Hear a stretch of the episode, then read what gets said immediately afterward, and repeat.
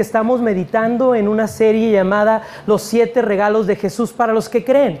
Los siete regalos de Jesús para los que creen.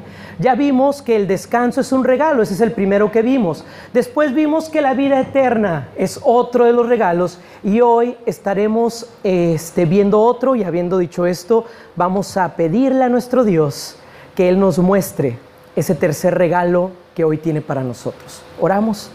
Señor Jesucristo, Espíritu Santo, Padre Celestial, gracias por estar con nosotros el día de hoy. Te sentimos, pero también al mismo tiempo te necesitamos. Así que Espíritu Santo, no nos permitas que nos distraigamos. Permite que el Espíritu, tu Espíritu, vengas y hables a nosotros y nos conectes con la palabra de Dios con la palabra del Padre, porque tiene un mensaje maravilloso de Jesucristo. Así que Padre, nos ponemos en tus manos, en el nombre de Jesús. Amén, amén. Había una vez de un, eh, un viejo monasterio. Y en este viejo monasterio, hace muchos, muchos años, había atravesado, queridos hermanos, por malos momentos en este monasterio. Siglos antes, muchos años antes, había sido un monasterio que era vanguardista. Es más, donde los monjes eran modernos y vivían y trabajaban y tenían una gran influencia sobre el reino en el cual estaban en ese tiempo. Pero ahora solamente cinco monjes vivían en él. Y solo esos cinco monjes que estaban ahí, uno tenía 70 años y el resto 80. Estaba claro que se trataba de una orden que estaba a punto de la extinción. Esto era la realidad. Y a pocas millas del monasterio vivía un viejo ermitaño que muchos pensaban que era un profeta. Y un día mientras estos monjes meditaban sobre la inmediata desaparición de su orden, pues decidieron ir y visitar al ermitaño para ver si podía darles algún consejo y que les enseñara cómo salvar quizás el monasterio. El ermitaño los invitó a estos cinco monjes a esa choza, a la choza donde él vivía, y cuando los monjes le explicaron el propósito de la visita, el ermitaño solo podía compadecerse de ellos y hacía una cara de, pues no puedo hacer nada por ustedes. Y les dijo, sí, entiendo la situación. La entiendo. El espíritu ha abandonado a las personas y ya no existe mucho interés en las cosas de antaño. ¿Tiene algo usted que pueda servirnos? Le preguntó el superior al ermitaño. ¿Qué nos puede ayudar a salvar este monasterio? No, lo siento, dijo el ermitaño. No sé cómo, puede salvarse su monasterio. Lo único que puedo decirles es que uno de ustedes es un apóstol de Dios. Entonces los monjes estaban tan desilusionados como confundidos por el mensaje que les estaba dando el ermitaño que estaba muy oculto. Regresando al monasterio se preguntaron lo que el ermitaño les pudo haber indicado con su declaración. Uno de ustedes es un apóstol de Dios. Entonces, como es la naturaleza humana, durante varios meses después de esta visita, los monjes aún se preguntaban por el significado de las palabras del ermitaño. Uno de ustedes es un apóstol de Dios. Y reflexionaban. ¿Se habrá referido realmente a alguno de nosotros? Se preguntaban. Eso no es posible, se decían ellos. Todos somos demasiado viejos, somos demasiado insignificantes. Pero por otro lado se preguntaban, ¿qué pasaría si esto fuera verdad, si fuera cierto? Y si es cierto, pues ¿quién de nosotros es? ¿Creen que lo dijo por el superior? Se preguntaban. Sí, sí se refirió a alguno y seguramente pensaba en el superior. Él había sido nuestro líder por más de una generación. Por otro lado, podría haberse referido, decían ellos, al hermano Tomás que es verdaderamente un hermano santo, un hombre de sabiduría y conocimiento. pero a lo mejor no podían haberse referido al hermano Elret. Elret puede ser caprichoso y es difícil de razonar con él. Por otro lado, casi siempre tiene la razón. A lo mejor el ermitaño se refería al hermano Elret, pero no fue así. Pero seguramente no hablaba de él, sino de Felipe, se decían ellos. Felipe, pero si Felipe es tan calmado, pasivo, es tímido, un don nadie. Pero aún así, pudo haber sido que él fuera. Y el último dijo, pero yo no creo que se haya o que se refiera a mí. Pero, ¿y si lo hubiera hecho? Y supongamos que sí soy un apóstol de Dios.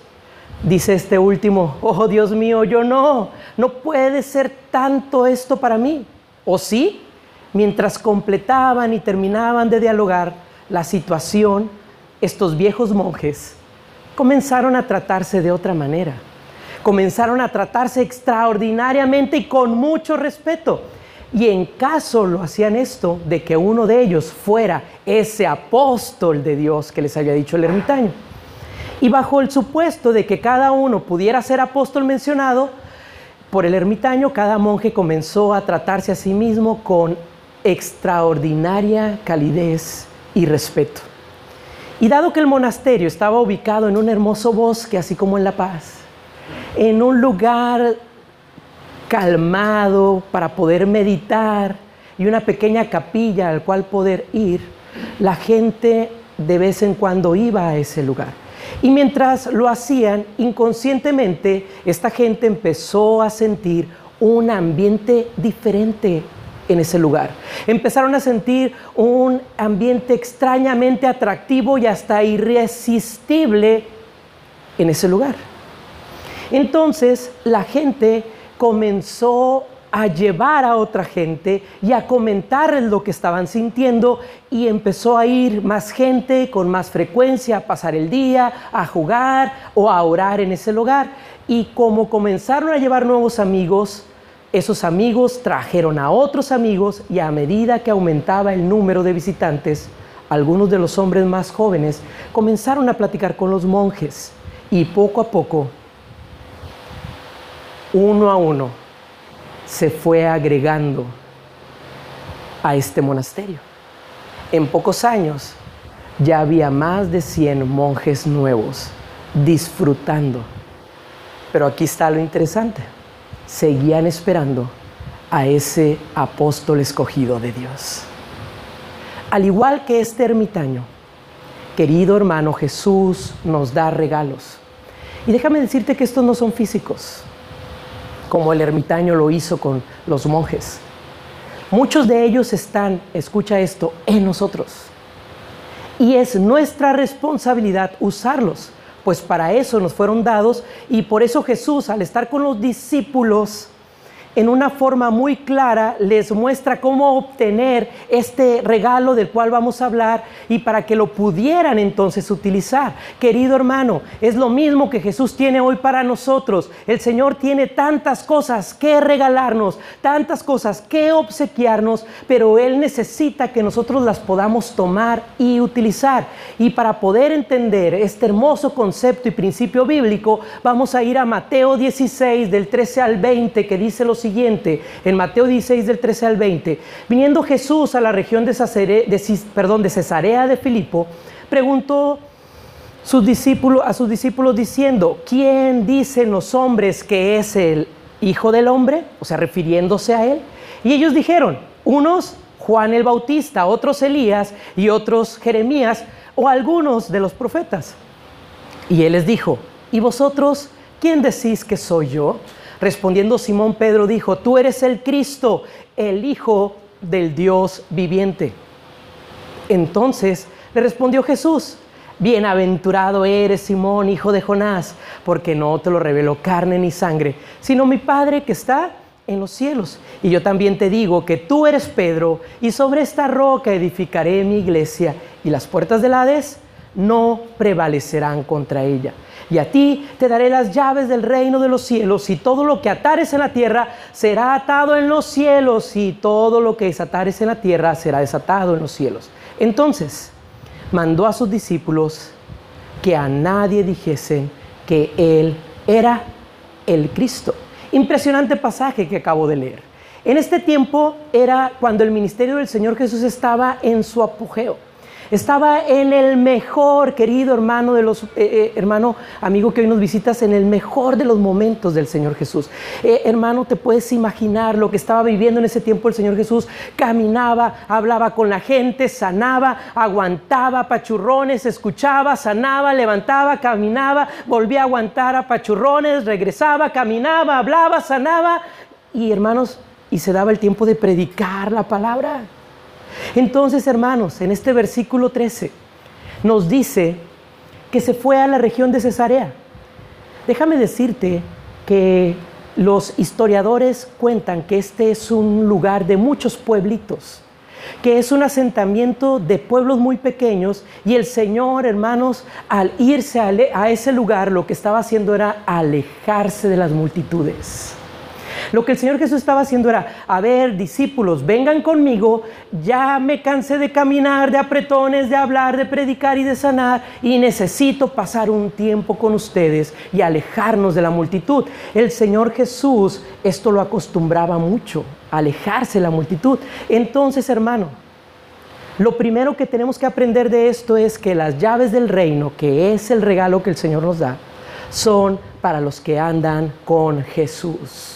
Escucha esto. Las llaves del reino son para los que andan con Jesús. En el versículo número 13 que dice, viniendo Jesús a la región de Cesarea de Filipo, preguntó a sus discípulos, para Jesús, escucha esto, era muy normal separarse y llevar a sus discípulos. ¿Se acuerdan que el Señor Jesús se iba mucho a orar?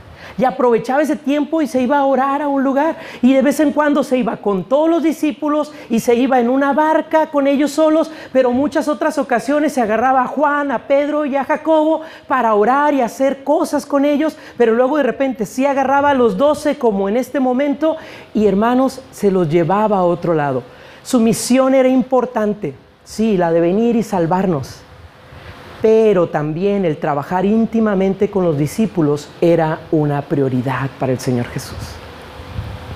Entonces las llaves que el Señor Jesús nos está ofreciendo como regalo es para aquellos que aceptan a andar con Jesús.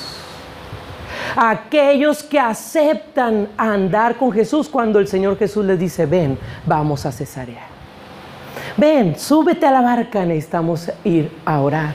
Querido hermano, Jesús anhela esa intimidad contigo. Querido hermano, tú eres su prioridad. Cuando yo menciono esto, querido hermano, a mí algo por dentro me retumba. Que el Señor se haya fijado en mí. Y que me diga, tú eres mi prioridad y quiero esa intimidad contigo.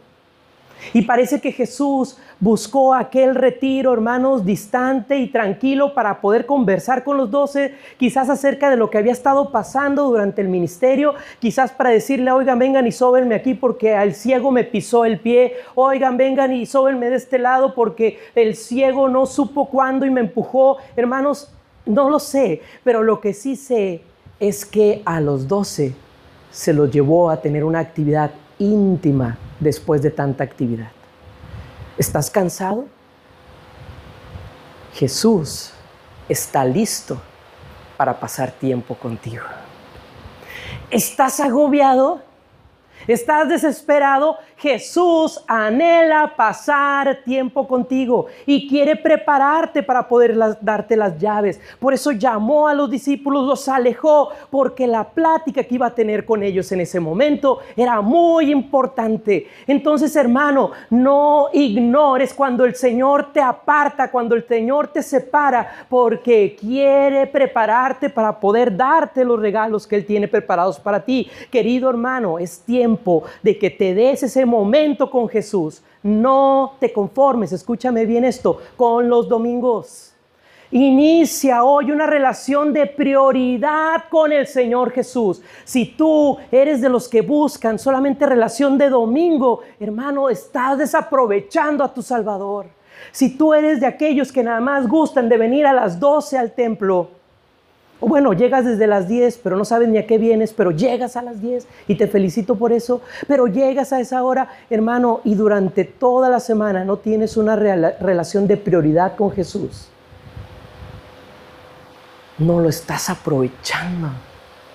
Peor aún, estás desobedeciendo a la voz que te dice, ven, quiero que andes conmigo, que tengas una relación, porque tú eres mi prioridad. Hoy el Señor Jesús a ti, a ti, a ti y a mí nos dice, quiero tener una relación de intimidad porque eres mi prioridad. Y nos hace la pregunta, ¿quieres andar conmigo? Las llaves del reino son para los que saben quién es Jesús. Escucha, para los que saben quién es Jesús. En el versículo 13 dice lo siguiente, diciendo, ¿quién dice los hombres que es el Hijo de Dios? Es el versículo 14, ¿verdad? ¿O es el 13? ¿Estoy bien? Diciendo, ¿quién dicen los hombres que es el Hijo del Hombre? Jesús, querido hermano, quiere saber lo que la gente dice. Esto no quiere decir que el Señor Jesús no sepa lo que pensamos o lo que piensa la gente. Claro que lo sabe, Él es omnisciente, omnipresente, Él está en todos lados. Sino que Él anhela, escucha esto, que de nuestra propia boca salga lo que nosotros pensamos del Señor Jesús. En pocas palabras, lo que Dios anhela es iniciativa de nuestra vida para poder hablarle a Él. Hace algunos miércoles atrás estábamos hablando, hermanos, e, e, en el miércoles en la oración, acerca de hablarle a Dios de otra manera por los nombres que Dios tiene. Porque Dios no solamente es Señor, Dios no solamente es Jehová, Dios no solamente es Padre, sino que Dios, hermanos, también es escudo es protector, es, es, castillo, es este, hermanos, este, todopoderoso, eh, eh, omnisciente, es amante, es sanador, y todos esos son los nombres de Dios y son los nombres que nosotros vivimos a diario. Entonces decíamos el miércoles, ¿por qué le seguimos hablando nada más como Dios, que sí es nuestro Dios? ¿Por qué le seguimos hablando como el Señor? Sí es nuestro Señor, pero no solamente es eso también es el que te da la paz, el que te consuela. Hey, hermano, Dios tiene un nombre maravilloso, el levantador. ¡Wow! Que te lleva a su presencia. El levantador. Entonces, hermanos, nosotros tenemos que cambiar y tener iniciativa de cómo le hablamos a Dios, pero para empezar, háblale. Háblale. Tenemos que cambiar nuestra forma de dirigirnos a Dios, sí, pero primero háblale y ponte en esa comunión con Dios. En el versículo número 14, ellos dijeron, luego, luego se lo dijeron, unos dicen que tú eres Juan el Bautista, otros dicen que eres Elías y otros que Jeremías o alguno de los profetas. Mira, no sé si el Señor Jesús esperaba esta respuesta. Yo creo que sí sabía que le iban a responder así. Yo no sé si lo sabía. Pero, hermanos, la gente lo estaba comparando con todo lo que tenía a su alrededor y no con lo que realmente debería de ser. La gente lo comparaba con un gran profeta que era Elías, con otro gran profeta que era Jeremías, con Juan el Bautista, pero hermanos, nunca decían lo correcto del Señor Jesús. Y hoy en día no estamos muy lejanos a esto, sucede lo mismo, la gente tiene esa necesidad espiritual, hermanos, porque nosotros estamos compuestos por tres partes, por cuerpo, por alma y por espíritu. Y nuestro cuerpo, hermanos, cuando necesitamos llenarlo, nos vamos al buffet chino, ¿verdad? ¿Estamos de acuerdo? Hermanos, y, algunos hacemos ejercicio, pero vamos más al buffet chino. Y cuando tenemos nuestra alma, buscamos las emociones, ay, estar bien con la pareja, con los amigos, estar bien con los hermanos en la iglesia y sentirnos bien emocionalmente. Y esta es el alma, pero el espíritu solo lo podemos llenar con Jesucristo. Entonces la gente tenía necesidad, pero no se estaban llenando de la persona correcta. Hoy nosotros tenemos esta esperanza, hermanos, de llenarnos de Jesucristo. Hoy en día la gente se llena lo espiritual con actividades, con su forma de vivir y ahora quieren estar en Zen y ahora quieren estar viviendo en paz y se van a esos retiros espirituales donde llegan más flacos que nada. Pero quiero decirte que Jesús no solamente quiere saber lo que los demás dicen, Jesús quiere saber lo que tú y yo decimos. Lo que yo digo, lo que tú dices en el versículo 15 dice, y Él les dijo, ¿y vosotros quién dicen que soy yo? Ok, eso es lo que dice la gente, están equivocados, pero a ver tú, tú, tú, tú, ¿qué dices? ¿Quién dices que soy yo? Y Pedro, ni tardo ni perezoso, respondió como le caracterizaba. En el versículo 16 dice, respondiendo Simón Pedro dijo, tú eres el Cristo, el Hijo del Dios viviente. Y yo cuando leí esto dije, ¿en verdad es Pedro este? A mí se me hace que me lo cambiaron. Pedro nos tiene acostumbrados a otro tipo de respuestas. Tiene respuestas que llegan ahí con el Señor Jesús. Señor, ¿y ahora qué hacemos? ¿Y qué les vamos a dar de comer? Hey, Señor Jesús, yo quiero caminar ahí en el agua como tú lo haces. Señor, ¿a quién le corto la oreja primero? Y en este momento, Pedro, con eso que le caracteriza, le responde, hey, tú eres el Cristo, el Hijo del Dios viviente. Pero aquí hay algo interesante que te quiero hacer notar. Cualquiera de los doce discípulos pudo haber respondido. Pero de los doce, solo uno respondió lo correcto. Pudo haber sido Juan, pudo haber sido Judas. Entonces, ¿qué quiere decir, hermanos? Esta respuesta no es exclusiva para unos cuantos. Todos la podemos dar el día de hoy también. Todo está en la forma en la que buscamos que Dios nos revele las cosas para poder contestar como Pedro. Pedro tenía a Jesús mismo con él. Pero escúchame esto. Nosotros hoy tenemos la Biblia, la palabra de Dios escrita, tenemos la oración. Hey, hermanos, tenemos la presencia de Dios en nuestra vida porque Él va con nosotros. Tenemos la iglesia, tenemos a los hermanos, tenemos los medios de comunicación donde se habla de Dios. La pregunta es, ¿qué tanto lo estoy usando para que Dios se me revele?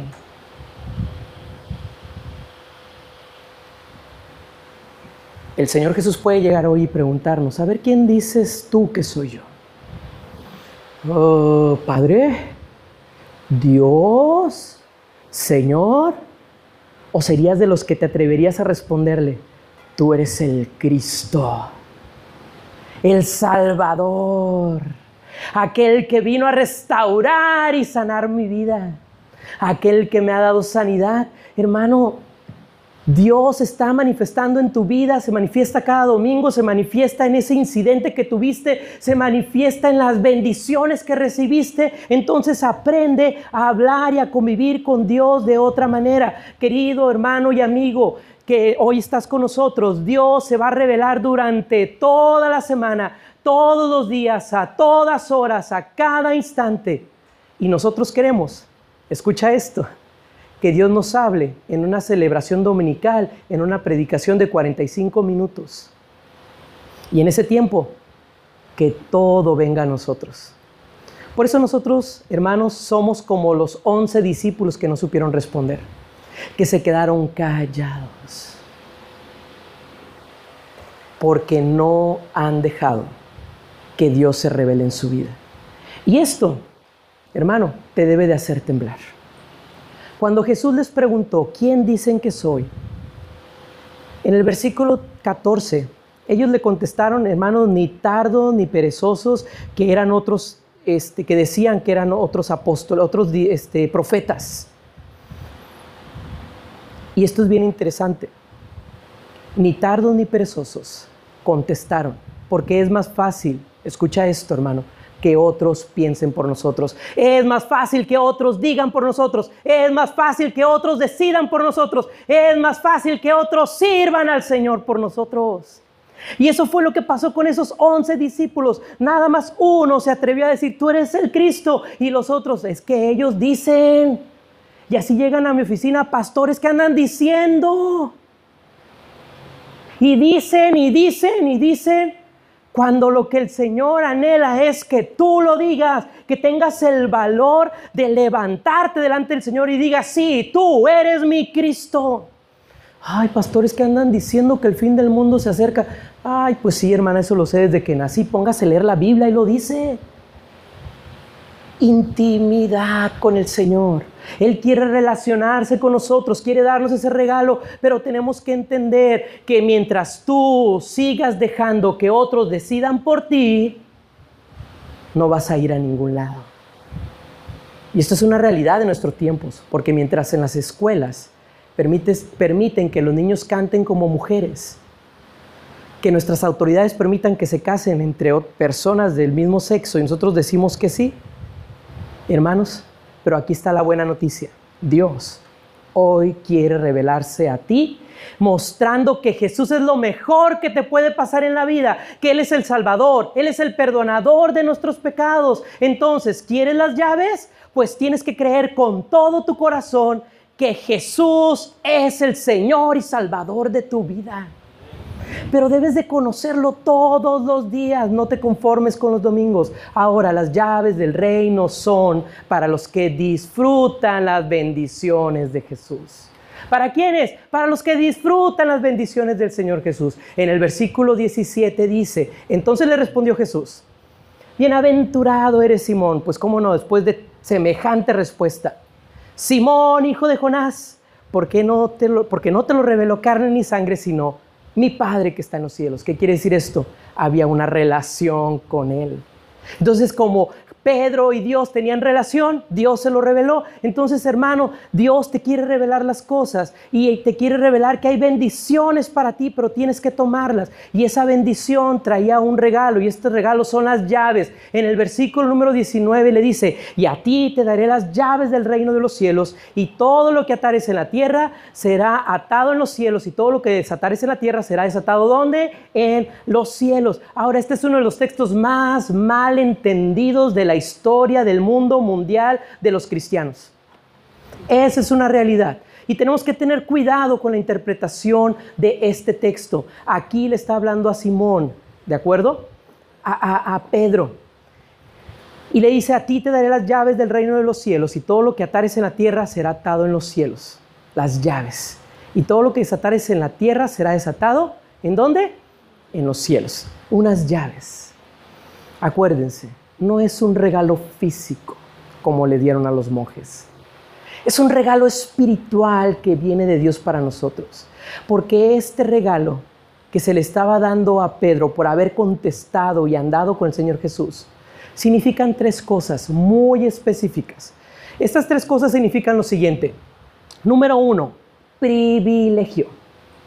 Las llaves que le estaba dando el Señor Jesús era privilegio. ¿Por qué? Porque el tener las llaves del reino de los cielos no significa, hermanos, que Pedro era la llave y no significa que nosotros somos la llave. La llave del reino, al final de cuentas, es Jesucristo y no hay otra. Jesucristo es la llave, es la puerta, es, es el agua de vida eterna, es el pan y Él es todo en nuestras vidas. Entonces, hermano, al decirle te voy a dar las llaves simbólicamente, es que le estaba diciendo a Pedro como privilegio las llaves son eh, o es que ahora tú sabes que Jesucristo es el camino, es la verdad y es la vida.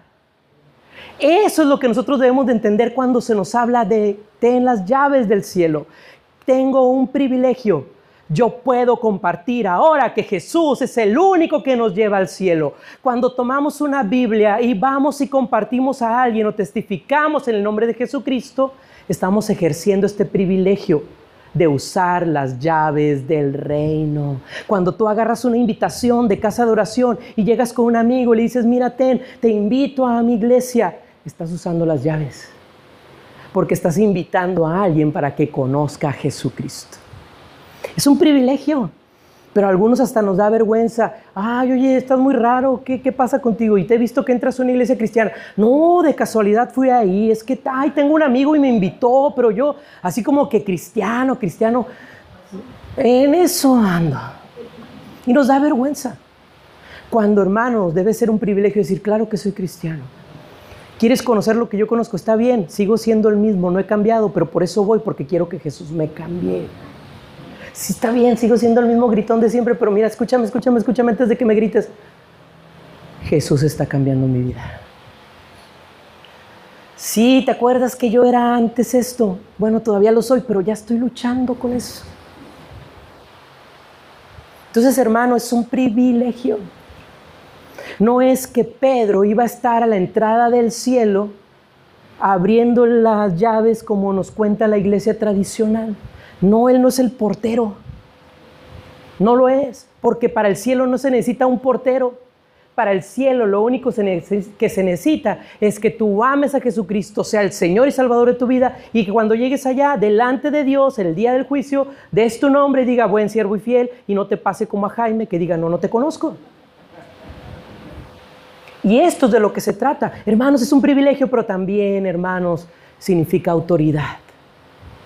Hermano, autoridad de lo que hablamos cuando compartimos el Evangelio, no de la autoridad de tus palabras mundanas y humanas, no, de la autoridad de la palabra de Dios por medio tuyo. No necesitas pedir disculpas por lo que dices, ni mostrar inseguridad cuando compartes de Cristo. Podemos decir con total seguridad y valentía, hermano, que Jesús es el Hijo de Dios, que Él cambia las vidas, da paz y sigue haciendo milagros hasta el día de hoy. Un periodista que varias veces se entrevistó con Billy Graham, que falleció en este año, escribió estas palabras. Lo que más me impacta de Billy Graham es su arrogante humildad. Entonces, hermano, la autoridad que Cristo concede a cada cristiano nos permite tener esa arrogante humildad de autoridad, porque, hermanos, el Señor nos ha mandado a predicar las buenas nuevas de Jesucristo. ¿De quién, hermano? De Jesucristo. Él es la llave. Pero no solamente es responsabilidad, perdón, autoridad, también es responsabilidad. Ser responsables. Ok, me da un privilegio, me da autoridad, pero tengo que ser responsable con esto. Responsable de actuar. De servir.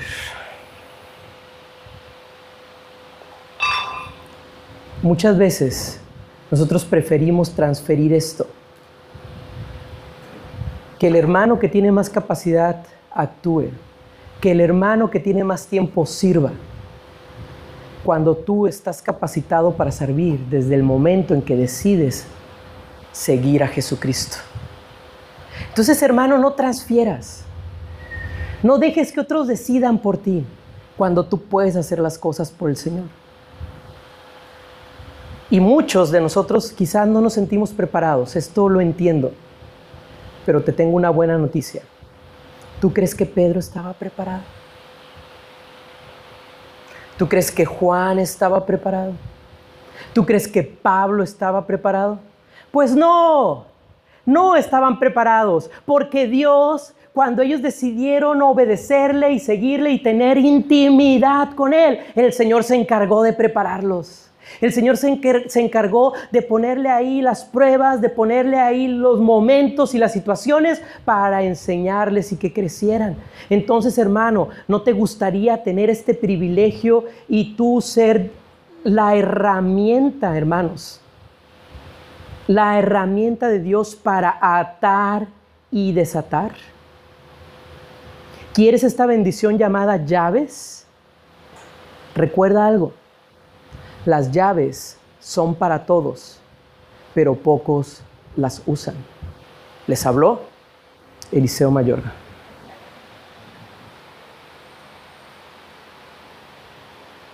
Las llaves son para todos. Pero si usted voltea con el que está al lado, lo más seguro es que él no las traiga. Pero como el de al lado te está viendo a ti, está viendo que tú tampoco las traes. Las llaves son para todos, pero pocos las usan. ¿Puedes recordar eso durante tu día? ¿Puedes recordarlo? Recordar que necesitas usar ese regalo maravilloso de Dios que son las llaves. Hoy el Señor Jesús nos lleva a un reto de fe. Y dice, hoy Señor Jesús, quiero aprender a disfrutar de este regalo y reconozco que tú eres el Señor de mi vida. Cerramos nuestros ojos. Y yo quiero decirte, hermano, que voy a hacer dos, dos, dos llamamientos hoy, bien sencillos. Un llamamiento es para que tú hoy aceptes al Señor como Salvador de tu vida si no lo has hecho por primera vez. Pero también voy a hacer un llamado para que tú el día de hoy uses las llaves que tienes guardadas. Que tú el día de hoy puedas tomar en tus manos ese regalo maravilloso que el Señor te ha dado y lo puedas usar para el Señor. Y es ahí donde